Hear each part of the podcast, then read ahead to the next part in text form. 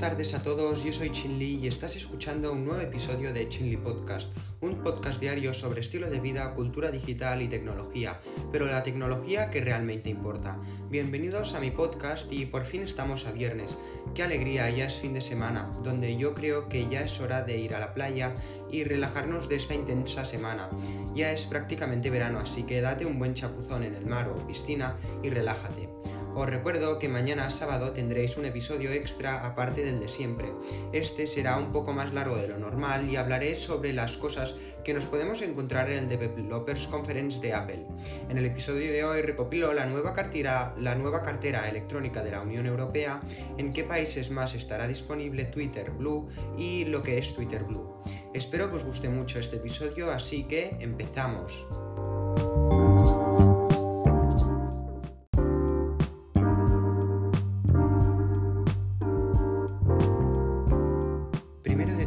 Hablar sobre las carteras digitales que están preparando la Unión Europea.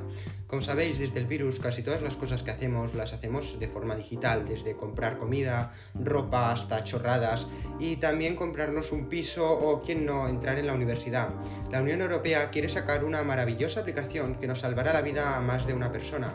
Lo que pretende hacer es facilitar la vida introduciendo una aplicación móvil donde todos nuestros datos personales puedan estar guardados ahí, desde nuestro DNI, carnet de conducción, hasta exámenes médicos y otras informaciones, tipo las vacunas que llevamos o si estamos vacunados del COVID, que esto puede ser una super aplicación para el verano. Esta aplicación nos dará acceso a servicios públicos como privados de forma online o físicamente.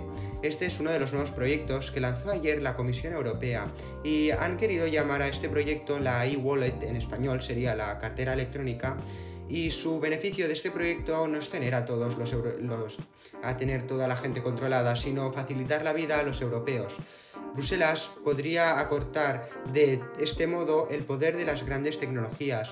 Se trata de una cartera digital que permitiría a los ciudadanos de la Unión Europea identificarse online para acceder a la cuenta corriente, solicitar un crédito, entregar la declaración de la renta o inscribirse en la universidad y otras actividades. También servirá para moverse no solo online, sino también en el mundo físico, por ejemplo, para demostrar que tienes eh, la edad requerida para entrar a una discoteca.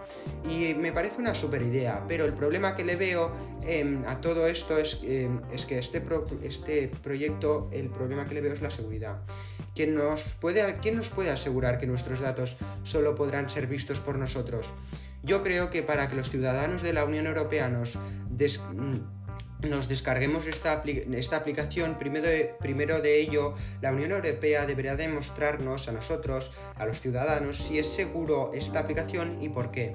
Toda esta información es súper confidencial y para eso necesitamos estar seguros para poder colgar estos datos a Internet, aunque sea de forma privada.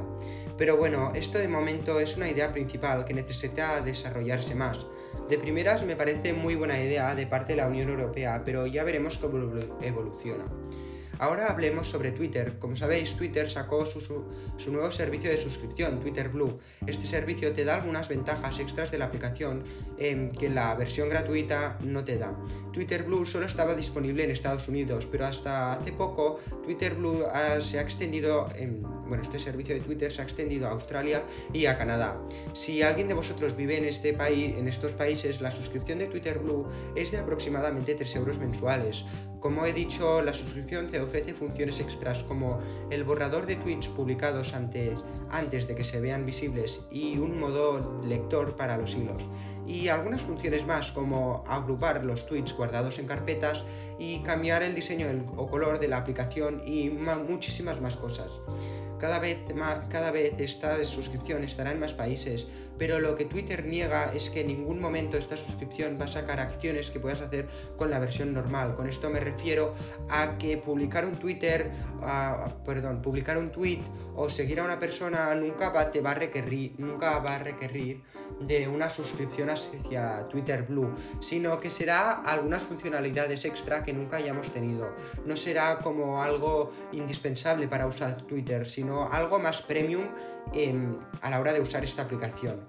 Hay, bueno, antes de acabar, ahora que caigo, se me olvida deciros que el martes 1 de junio, em, bueno, hace tiempo ya, este martes, Google Fotos ya no era gratis. Y si quieres saber por qué y qué ha pasado con Google Fotos en, el en episodios anteriores, he hablado mucho sobre este tema. Así que podéis iros a escuchar después de este episodio podéis iros a episodios anteriores para entender del tema. En definitiva, que ya no podrás volver a colgar todas tu galería de fotos a Google Fotos de forma gratuita, de forma gratuita, solo a través de una suscripción que te permitirá tener espacio en la nube de Google.